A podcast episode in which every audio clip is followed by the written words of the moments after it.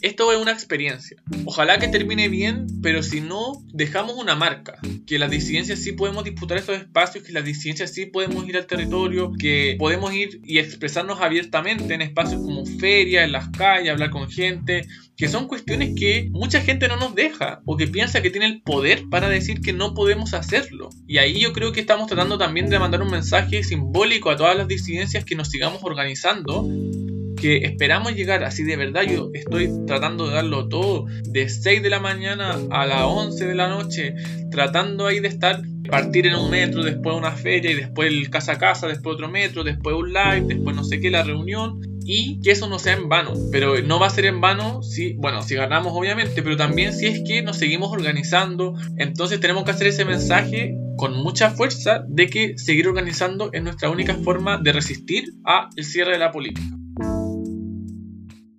Hola, hola, les habla Alonso Poblete, la voz y cuerpa de Un Gay en Chile podcast. Soy Alonso Poblete, la voz y cuerpa de Un Gay en Chile podcast y les doy la más cordial bienvenida a un nuevo episodio de Un Gay en Chile podcast. Segunda temporada. Activismo LGBTIQA+, testimonios de vida, reflexiones. No estás sole. Somos caleta.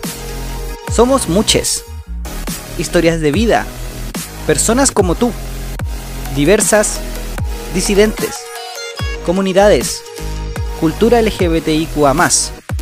Bienvenido a un Gay en Chile podcast. Bienvenidos a un nuevo episodio de Un Gay en Chile podcast. Soy Alonso Poblete, voz y cuerpa de Un Gay en Chile y en este episodio Constitución Disidente, entrevista a Rodrigo Mallea Cardemil, Rodrigo nos cuenta cómo inició su camino hacia el activismo disidente y luego cómo decidió recorrer como candidato a constituyente por las comunas del norponiente de la capital de Chile. También nos explica un poco el funcionamiento de la elección y nos cuenta qué podemos hacer para apoyar a otros candidatos disidentes. Yo les recordaré un poco sobre el episodio 7 de la primera temporada donde entrevisté a Isabel Amor, una super lesbiónica en Chile. Y bueno, sin más preámbulo, les dejo entonces la entrevista a Rodrigo Mallea Cardemil, candidate constituyente por el Distrito 9.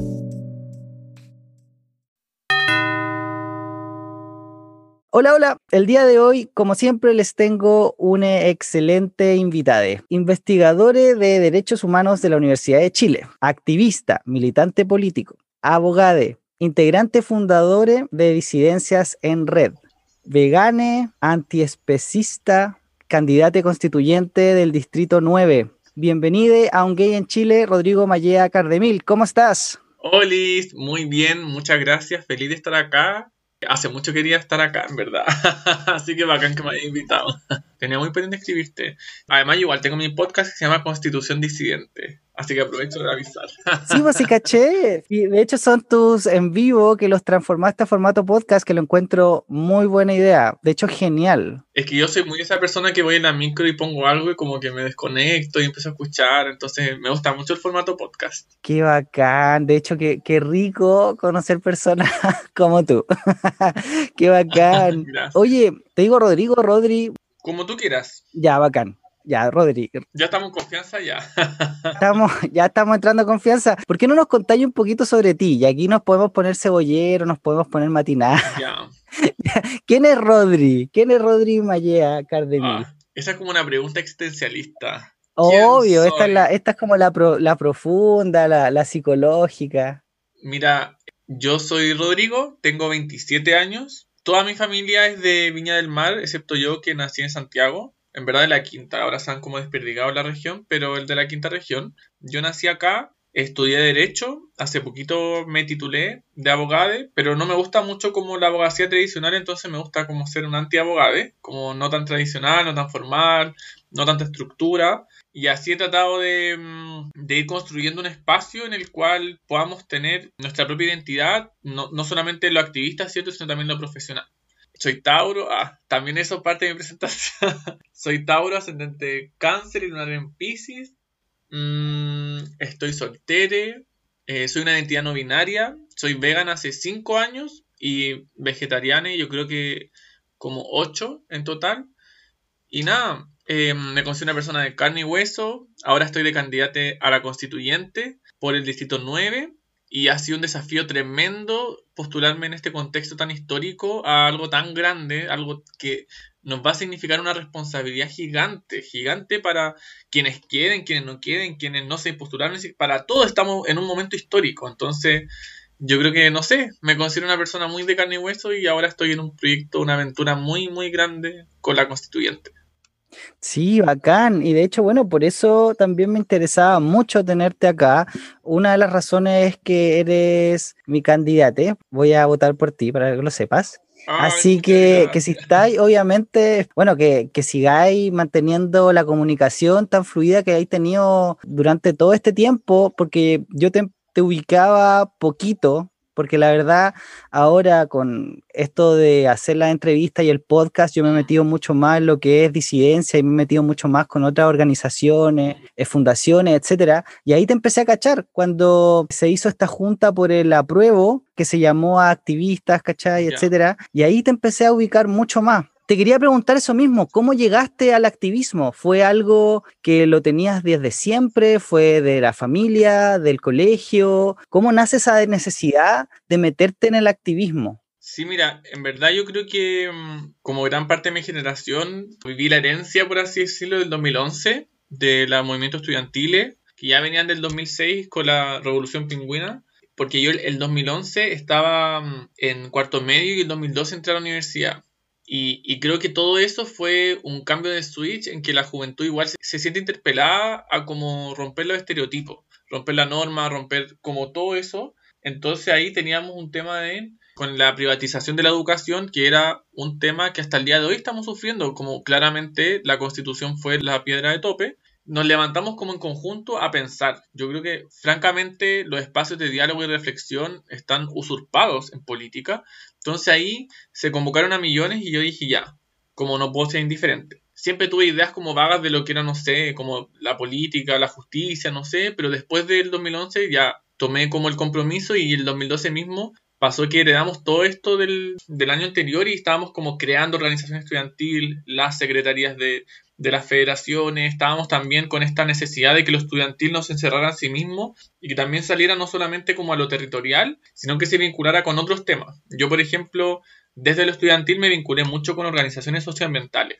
Yo trabajaba con No Alto Maipo, que una organización que hasta el día de hoy está luchando, ¿cierto? Con Río Pueblo. Eh, de hecho, organizamos una, una marcha plurinacional por el agua en ese momento creamos las primeras secretarías de, la, de medio ambiente, en la FECH, por ejemplo, que es la universidad donde estudié, y, así en adelante. Entonces fue como, ahí me fui metiendo en que, en, pensar que la política era un espacio que se vivía no solamente en una reunión, sino en tu día a día, en tu ser estudiante, en tu abrir los ojos y ver la realidad, y, y eventualmente fue como cuajándose la necesidad de ser activista también disidente. No era una cuestión como que estuviese como necesariamente escondiendo, pero que sí la claridad respecto a como la potencia política que había en nuestra mera existencia, la supe o la interioricé después. Eh, en mi facultad había un profesor que, bueno, ahora se está tirando para constituyente, bastante conservador, que salió en un diario, en una portada de diario, diciendo que básicamente cómo piensan casarse los homosexuales,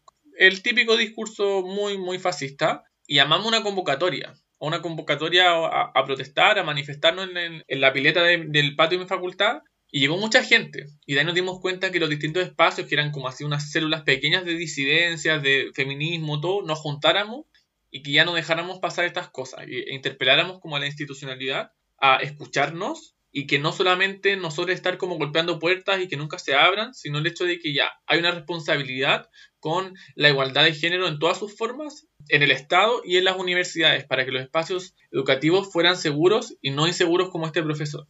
Entonces ahí como que ya fui madurando mi pensamiento político, más a abocarme a lo de las disidencias, siempre con una perspectiva interseccional en todo caso. Wow, qué bacán, qué bacán poder tener esa visión y desde el principio, porque no todos tenemos la suerte de haber tenido esa experiencia, siento yo. yo. Yo partí con el activismo ya mucho más tarde, yo ya había terminado la U, si bien la U yo estudié en la USACH y para mí de hecho ya entrar a la USACH fue un cambio gigante porque yo venía de un colegio católico, de una familia donde era súper tradicionalista todo, muy religiosa y, y cero pensamiento político, o sea, cero crítica, no se podía criticar nada, no se podía hablar de política, no se podía hacer nada. Y entrar a la U para mí fue como abrir los ojos y bueno, y seguimos haciendo eso, seguimos aprendiendo y sigo aprendiendo también. Para el activismo no hay edad, dicen.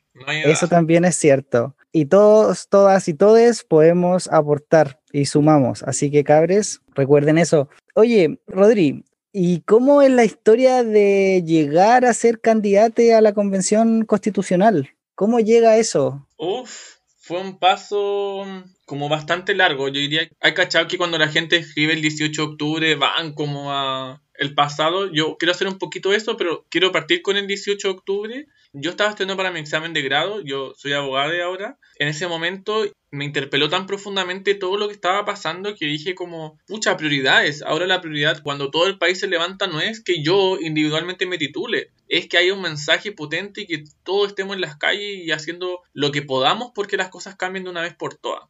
Entonces, frente a eso, lo que yo hice, dejé de lado un poco mi preparación, que había sido de todo un año, y fundamos lo que fue la Defensoría Jurídica, lo que es hasta el día de hoy, que desplegó más de 2.000, quizás 2.500 voluntarios en rotación para proteger los derechos de las personas que se manifestaron, que nos manifestamos en las calles y que hasta el día de hoy buscan justicia contra los abusos policiales, la represión, los montajes, por cierto, y el uso político de la prisión preventiva en eso nos fuimos dando cuenta que no era solamente que desde el derecho podíamos como abordar nuestra defensa, sino que convocamos a un cabildo LGBT en Bellas Artes que, uff, llamó a mucha gente y se notaba que estábamos en las calles y así fue como una bola de nieve en la que terminé conversando en muchos, muchos, muchos espacios respecto a qué es una constitución disidente, cuáles son nuestros derechos como disidencias en la constitución. Se mezclaba un poco mi activismo disidente con mi rol de abogado que yo trato de sopesar más lo primero, ¿cierto? Creo que el activismo es muy importante y nutre lo que yo quiero hacer con mi profesión. Pero eventual, eventualmente fuimos rompiendo ese paradigma en que estábamos solamente escuchando a abogados como de renombre, que estaban con sus libros bajo como el hombro, y, y, en verdad estábamos construyendo en bases muy horizontales también lo que iba a ser la constitución y cómo pensar una constitución disidente. Entonces fueron proliferando mucho, yo creo que me di muy poco cuenta o fui muy poco consciente de lo importante que estaba haciendo o lo amplio que estaba haciendo el mensaje.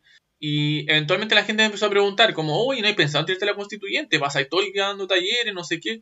Yo dije, no, ¿cómo voy a tirarme la constituyente? Igual, al principio de este proceso, yo creo que todos esperábamos que iba a ser una repetición de, de las parlamentarias, ¿cierto? Como personas de mucho capital político, económico, iban a estar disputando pero progresivamente se fue abriendo este proceso y distintas voluntades se ponían a disposición y eran voluntades no tan tradicionales, ¿cierto? De los mundos sociales, jóvenes, eh, de las luchas sectoriales, y fuimos como cuajando la necesidad de que las disidencias tuviesen una representación. Pero claro, no es fácil ponerse a disposición de un desafío así cuando sabemos que nos enfrentamos a lo que nos enfrentamos en nuestra vida cotidiana, la discriminación, la violencia, los discursos de odio, y cuando uno se expone de esa forma, eso se multiplica por muchas veces. Entonces, tampoco fue una decisión que se tomó de un día para otro, sino que al revés, la, estoy, la sigo tomando, la sigo reafirmando porque es una cuestión que me va a determinar quizás para mucho tiempo más.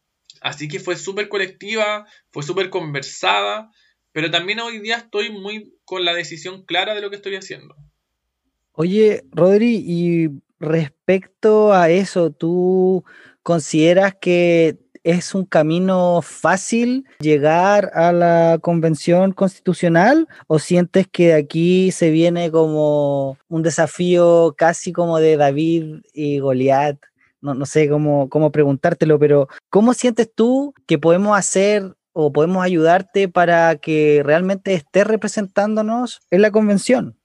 Mira, la verdad es que yo creo que no ha sido un camino fácil, por varias razones. En primer lugar, yo creo que partimos de una base de ser disidencia en Chile, como ya conversábamos, y ser como disidente en política ya es un camino súper adverso, en que al parecer está como todo en contra.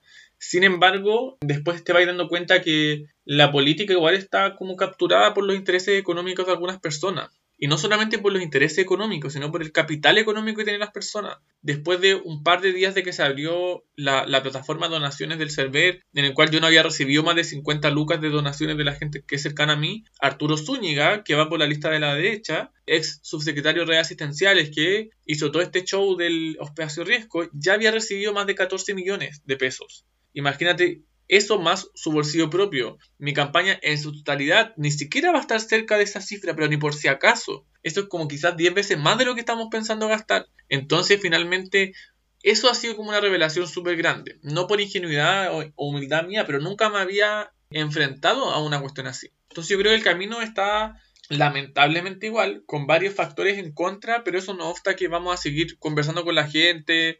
Esto es una experiencia. Ojalá que termine bien, pero si no, dejamos una marca. Que las disidencias sí podemos disputar estos espacios, que las disidencias sí podemos ir al territorio, que como podemos ir y expresarnos abiertamente en espacios como ferias, en las calles, hablar con gente, que son cuestiones que mucha gente no nos deja o que piensa que tiene el poder para decir que no podemos hacerlo. Y ahí yo creo que estamos tratando también de mandar un mensaje simbólico a todas las disidencias que nos sigamos organizando, que esperamos llegar así de verdad. Yo estoy tratando de darlo todo de 6 de la mañana a las 11 de la noche, tratando ahí de estar que partir en un metro, después una feria y después el casa a casa, después otro metro, después un live, después no sé qué, la reunión y que eso no sea en vano. Pero no va a ser en vano si, bueno, si ganamos obviamente, pero también si es que nos seguimos organizando, en el distrito específicamente creo que estamos a la baja en el nivel de organización disidente y en general de organización. Entonces tenemos que hacer ese mensaje con mucha fuerza de que seguir organizando es nuestra única forma de resistir a el cierre de la política. Sí, oye Rodri, de hecho te iba a preguntar al respecto de cómo se va a votar para estas elecciones. ¿Nos podrías explicar un poquito cómo funciona el sistema? Porque si no mal entiendo, existen listas. ¿Y qué pasó con la paridad y se lograron escaños reservados? Cuéntanos un poco del proceso para las personas que no conocemos, no entendemos y no cachamos nada en realidad respecto a esto. Sí, no, ningún problema. De hecho, gran parte de nuestro despliegue en terreno ha sido informar de este proceso porque lamentablemente el gobierno no lo ha hecho. A ver, este es un sistema que es semejante, más no igual, a las elecciones de parlamentarios. Es decir, hay elecciones que se configuran por una unidad territorial que se llama el distrito. Entonces, cuando hablamos de Distrito 9, hablamos de las ocho comunas en la zona norponiente de Santiago que conforman una unidad territorial. En nuestro distrito, por ejemplo, vamos a escoger a seis constituyentes y cada lista se compone de siete, es decir, de lo que se escoge más uno hay varias listas con las objeciones, no, no sé en cuánto queda, pero son como 8 o 9 listas. Y de todas esas listas se van a escoger las mayorías. Principalmente se van a buscar en un primer estudio cuál es la lista más votada para asignarle el primer escaño. Y así en adelante, segunda votación, tercera votación, si alguna lista duplicara a otra, va a conseguir dos escaños en adelante. Pero también dentro de las mismas listas, principalmente las de partido, existen a la interna grupos en las listas, es decir, que se llaman subpactos, ¿ya? Entonces, por ejemplo, en una lista, si por ejemplo apruebo dignidad es la lista más votada, no, siempre nos dicen que no usemos ejemplos reales, pero bueno, si, si nuestra lista es la más votada, eso no significa que la persona número uno sea la que entre, ¿ya? Que eso es una gran confusión sino que dentro de la misma lista que podamos ver las personas que son las más votadas y que en los subpactos, que son como los subgrupos de la lista, tengan mayor votación. O sea, por ejemplo, si yo tengo mayor votación, si yo soy la mayor votación, pero la que va segundo tiene una mayor votación en su pacto, va a entrar esa persona y no yo, por ejemplo. Entonces ahí hay como distintos tipos de correcciones que se le llama o distintos tipos de adecuaciones para ver quién es más votado. Pero lo principal o la noción con la cual nos quedamos nosotros al momento de hacer campaña es que a la lista le tiene que ir bien porque ahí habla más del espíritu colaborativo que tiene esta lección y que el sistema más técnico es bastante complicado. Esta lección tiene dos como nociones importantes que son históricas. Primero, el tema de la paridad de género,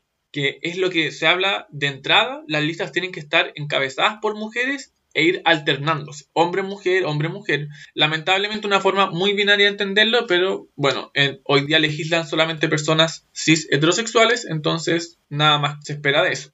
Y además de la cebra, significa que tienen que ir 50 o 50. ¿Ya? Inclusive la lista impares tienen que promover que haya más mujeres porque empiezan con mujeres.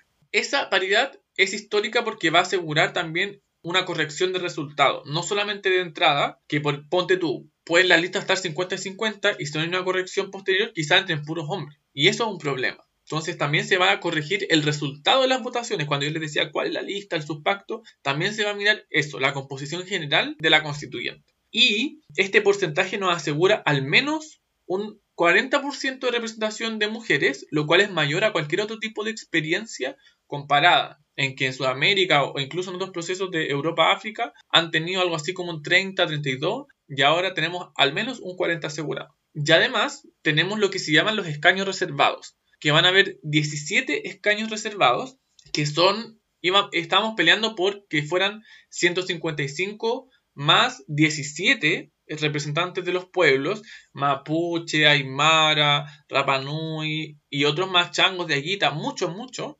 Pero la derecha no quiso, lamentablemente, sino lo que se hizo fue que le quitaron un cupo de integración a los distritos con mayor población y lo otorgaron a eh, los cupos de escaños reservados. Son 17 en total. Y por ejemplo, el pueblo mapuche, si no me equivoco, integra 7.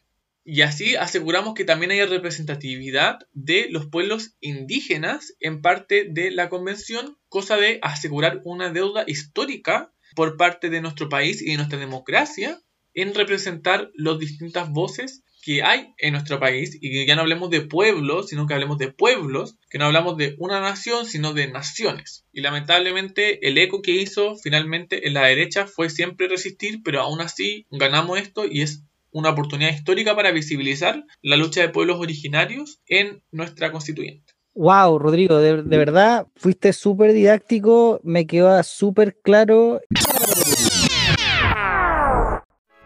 Mm, es súper importante comprender cómo funciona este proceso. Estamos contra el tiempo. Nos queda muy poquito para el 11 de abril y tenemos que estar informados. ¿Ya sabes por quién votar? ¿Tienes a tus cuatro candidatos ya elegidos? Es complejo. Están pasando varias cosas y nuestra atención es limitada.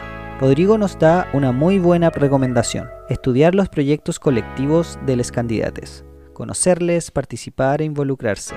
Cabres, este pedacito de tierra donde vivimos lo construimos todos.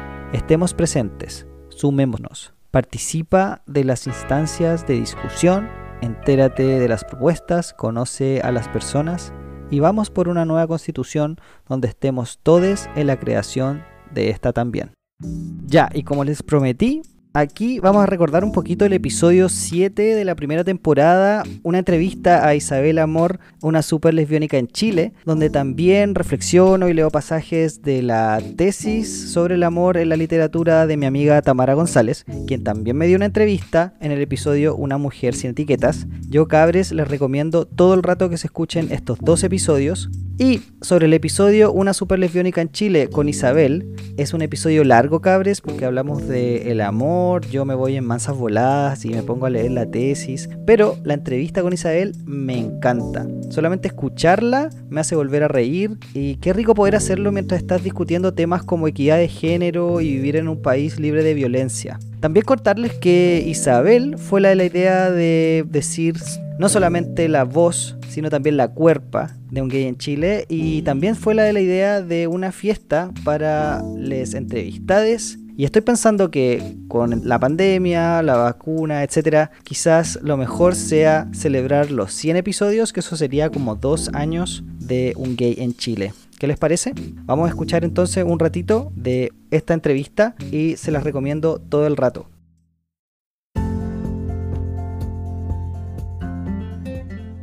Alonso.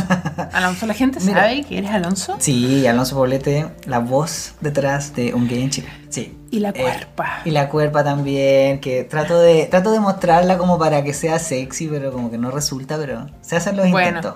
Pero yo creo que hay gustos para todos, así que para todos hay gustos, así que yo creo que voy a caer en algún... algún, tu nicho. Por ahí, eso. Tengo que encontrar Tu nicho todavía no te encuentra, no te encuentra a ti. desde que salí de, pregrado en adelante, o sea, deben haber sido 10 años, algo así. ¿Alto y bajo? Harto bajo. Más bajos Súper que hartos bajos, ¿cachai? Como harto fracaso amoroso, harto estar siempre corta de lucas, ¿cachai? Porque además a mí me pasó, me pasó esto, ¿cachai? Que fue decidir dedicarme a diversidad sexual y derechos humanos y que fuera como mi familia leyó esto como esta cabra quiere perder su tiempo, ¿cachai? Y en vez perder de, plata. Y, perder, plata. Y si quiere hacer eso, que lo haga sola, ¿cachai? si quiere ser la sorteresa los maricones, bueno, cosa de ella, ¿cachai? Y yo así como, ¿qué? Nadie está entendiendo a lo que me dedico, pero bueno. Con el tiempo, ¿sabéis que han, se, han, se han cambiado un poco las opiniones? ¿Y sientes que han llegado los frutos también? De, de ese trabajo, de, esas decisiones. ¿De ser la sorteresa los maricones? Por ejemplo. Si siento que mi trabajo ha logrado cuestiones concretas, ¿cachai? Eh, o cómo, cómo evalúo mis últimos cinco años laborales, ¿cachai? Claro. Y el asunto es que cuando uno evalúa, evalúa en general en base a una meta. Mm. Y la meta es el cambio cultural eh, para una sociedad libre de discriminación hacia la diversidad sexual y de género, ¿cachai? Entonces, nunca va a estar bien evaluado. Mm. O de aquí a 20, 30 años vamos a decir, bueno, sí, efectivamente logramos el cambio cultural. ¿Cómo, cómo digo, mira, en verdad lo hemos hecho súper bien? Cuando siguen matando gente, ¿cachai? Onda, no, con normalidad, siguen matando mujeres con normalidad. Siguen joteando mujeres sin que ellas quieran ser joteadas con absoluta impunidad, ¿cachai? Entonces, ¿cómo mío ese trabajo? Yo siento que lo he dado todo. Onda, mm. realmente lo he dado todo nos faltan varias vías, pero espacios como este, ¿cachai? Que no, no sé si existían hace cinco años. Que un cabro que ha sido activista, que está informado, que tiene recursos para recoger información de distintas partes, llegue y diga, chao, me empodero, agarro mi celular y hago un podcast, ¿cachai? Yo no sé si eso pasaba, pasaba hace cinco años. yo sé que estás aún escuchando. Entonces, ¿me puedes ayudar compartiendo este episodio? No te olvides de seguirnos en Spotify y escribir una reseña positiva en Apple Podcast. Esto nos hará crecer y que más personas puedan disfrutar de este podcast. Muchas gracias. Ahora volvamos con la entrevista.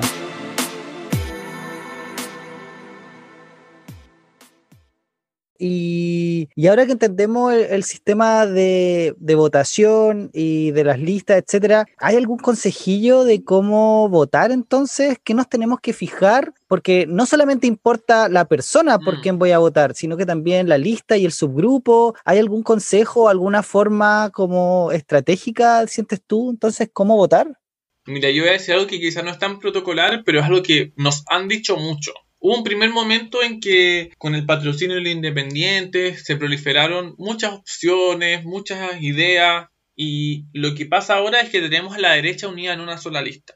Entonces, lo que me dijo a mí la señora Mónica Pilquil de parte de mi comando, pareja donde no desaparecido, que ha luchado por la democracia durante toda su vida, nos dijo, hay muchas buenas personas, hay muchas buenas luchadoras que van a la constituyente. Lo importante es votar por alguien que tenga esa posibilidad de salir. Porque hoy día le estamos haciendo frente no ante quienes más de izquierda, sino le estamos haciendo frente a la derecha. Entonces, tenemos que usar un voto que sea un voto útil. Y no tenemos que votar necesariamente por amistades, tenemos que votar por gente que pueda comulgar un cierto nivel de apoyo que sea competitivo y efectivo para llegar a la constituyente. Porque sabemos que las elecciones se pueden perder por 1, 5, 10 votos. Entonces yo creo que ahí hay que tratar de, ver quién, a dónde está como el nivel de competitividad mayor, quiénes están saliendo a las calles, quiénes están convocando gente, nosotros en particular nos hemos preocupado de hacer convocatorias abiertas a generar nuestro programa. Estamos saliendo en lo que se llama nuestra ofensiva territorial, que nosotros recorremos todo el distrito en la semana. Nunca hacemos esa estrategia de la gente que ve los números y dice como, ah, Lo Prado, Independencia votan poco,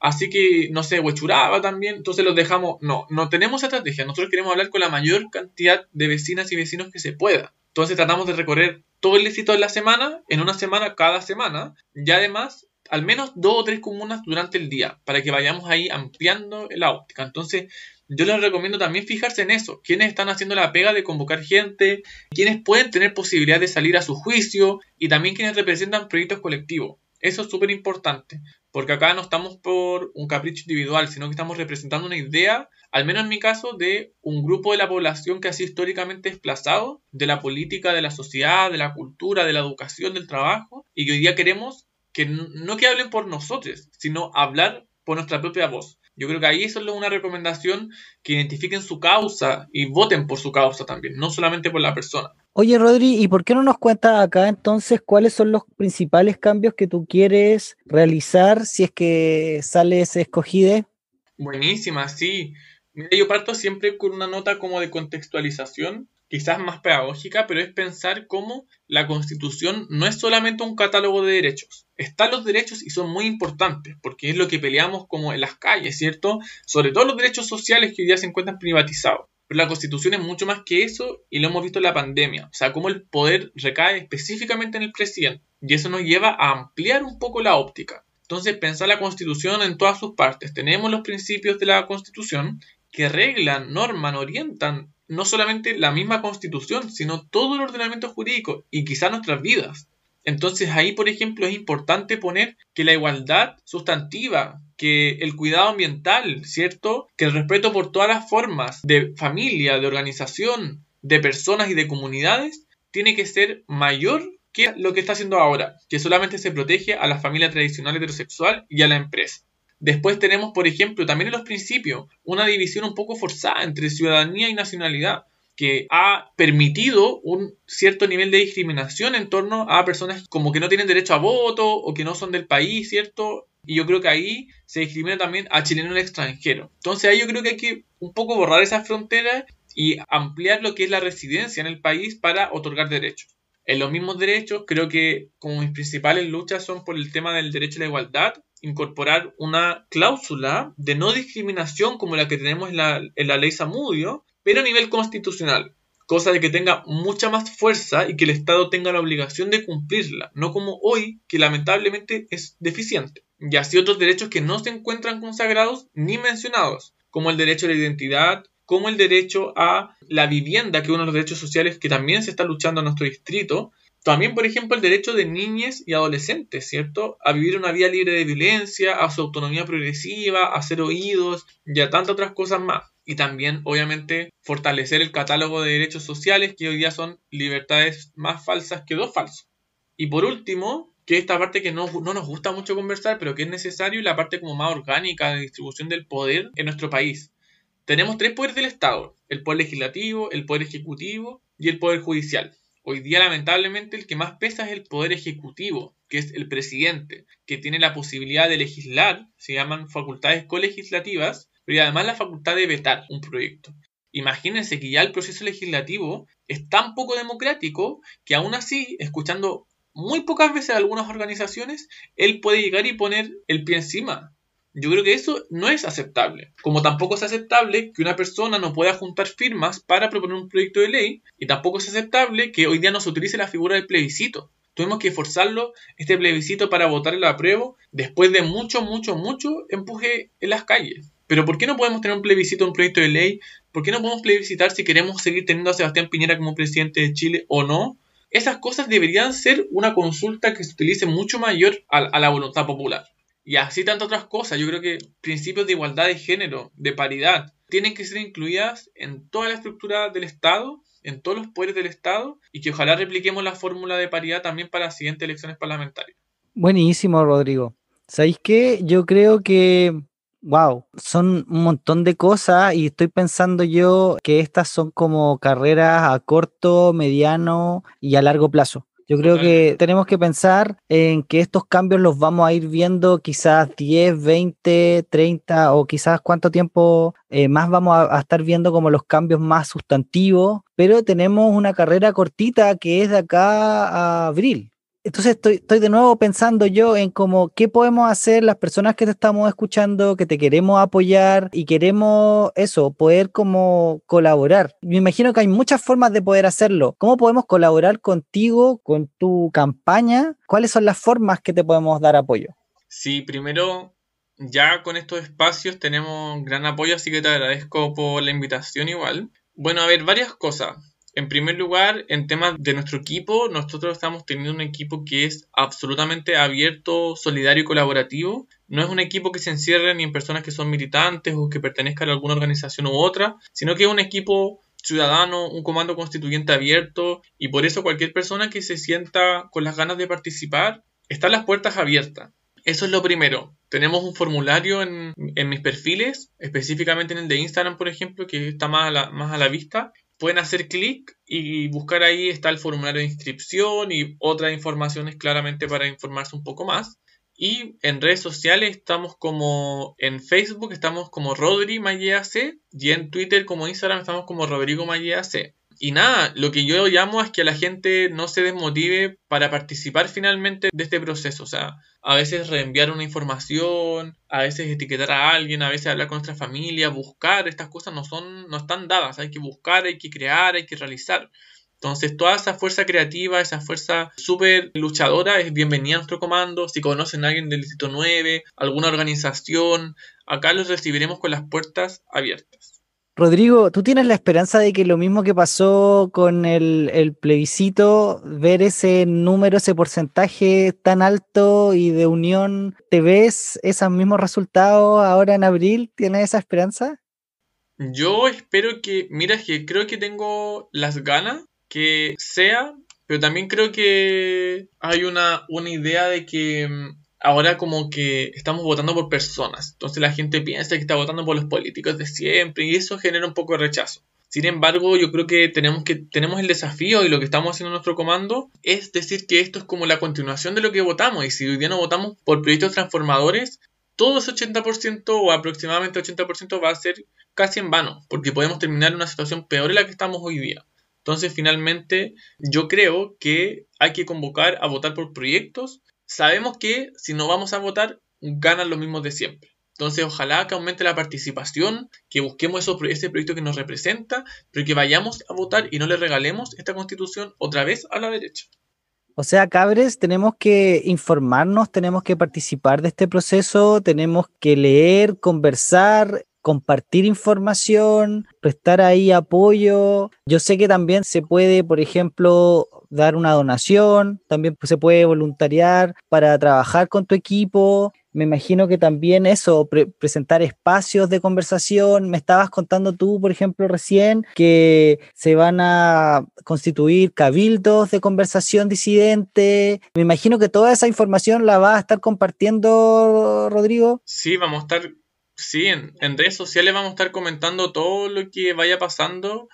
Y hemos estado la semana, como yo te decía, en todas las comunas del distrito, pero en redes sociales vamos a estar, seguimos con, con el calendario. Esta semana tenemos varias reuniones con organizaciones pensadas en Renca, en Conchalí, en Quinta Normal, son las que me acuerdo al menos hasta ahora. Y nada, como vamos a seguir conversando, vamos a seguir convocando, creo que es súper importante salir a las calles, esta elección no se gana solamente por redes sociales, no se gana solamente por hablar por WhatsApp, se gana estando ahí, conversando con la gente, enfrentándonos a esa desconfianza que tienen estos procesos y revirtiendo ese diagnóstico de lejanía. Yo creo que la política tiene que volver a los barrios, tiene que volver a las ferias, tiene que volver a la calle, como siempre ha estado. Y la derecha ha sido la que, como hablábamos antes, la ha capturado para sí misma y hoy día tenemos que revertir esa situación urgente.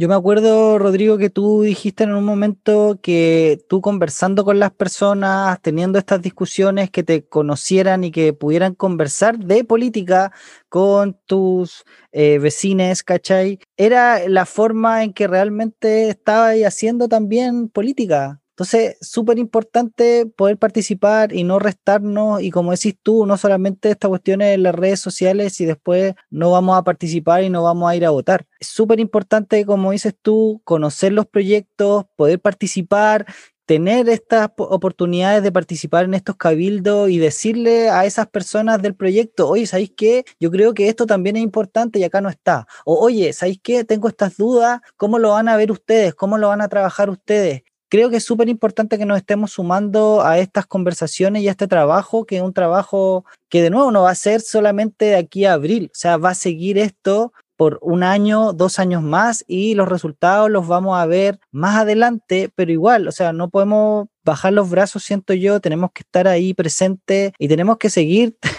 seguir y seguir y seguir. Totalmente. Así que, Rodri, para ir terminando esta entrevista, me gustaría saber si es que hay algo que te gustaría recalcar o resaltar o que se nos haya olvidado mencionar. No, o sea, me gustaría reiterar los agradecimientos, que bueno que se generen estos espacios y que todo el activismo, por así decirlo, pueda tener como su, su luz constituyente Yo llamo a las personas que escuchen este podcast a que se motiven, a que se involucren. Creo que es súper importante que hoy día salgamos de la zona de confort. No es mañana, no es el próximo año, es hoy día que estamos luchando por cambiar la constitución. Entonces, si hoy día no hacemos algo, podemos perder esta batalla. No hay espacio para después remordimiento, arrepentimiento. Hoy día hay que darlo todo, hoy día hay que dejar las patitas en la calle, hoy día hay que hacer lo imposible porque esta victoria sea de los pueblos. Así que nada, un llamado a hacer eso, a buscar quiénes son sus candidaturas que quieren apoyar, a ponerse a disposición de esos equipos colectivos y también de tratar de convocar más gente para que esto cambie. Si, si nosotros esto va a seguir igual. Así que nada, muchas gracias y bueno, todas las personas del distrito que quieran acercarse a nuestra candidatura van a ser recibidas con las puertas abiertas. Qué bacán, Rodri. De verdad, un excelente mensaje y totalmente de acuerdo. Entonces, para terminar, ¿alguna recomendación de un libro que leer o película, serie, documental que ver o podcast o programa de radio que escuchar, Rodri, que nos regales? Oh, esta pregunta, a ver, recomendación de libro, serie o podcast. Bueno, aparte de mi podcast de Constitución Disidente y el podcast Un Gay en Chile, ¿qué puede ser? Me pillaste demasiado prevenido. Bueno, un libro que siempre recomiendo es uno que me gusta mucho, que se llama mm, La política sexual de la carne. Es un libro que habla de la intersección entre feminismo, género y antiespecismo. Eh, lo recomiendo siempre, pero lo voy a recomendar ahora, pero es muy bueno. Es una autora, Carol Adams, que habla de cómo tratamos con el mismo patriarcado a las personas que a los animales y te lleva finalmente no solamente a criticar como el patriarcado mismo, sino el especismo. Así que esa es mi recomendación por hoy. Wow, tremendo libro en todo caso. Oye, y tu podcast también lo pueden escuchar, también lo pueden ver a través de Instagram en la sección de lives. Rodri, ¿dónde te podemos contactar para que nos recuerdes tus redes y la forma de contacto? Sí, mis redes son arroba Rodrigo C. En Facebook estoy como arroba Rodri C. Bacán. Yo espero, Rodri, que hayas disfrutado de esta conversación y de esta entrevista. A mí me encantó. Vamos a seguir en contacto, vamos a seguir conversando y vamos a seguir trabajando para hacer que Chile sea esta nación de todes. Así que, cabres, nos estamos escuchando. Muchas gracias, Rodri. Que estés muy bien. Gracias, que estén bien. Besos. Chao, chao.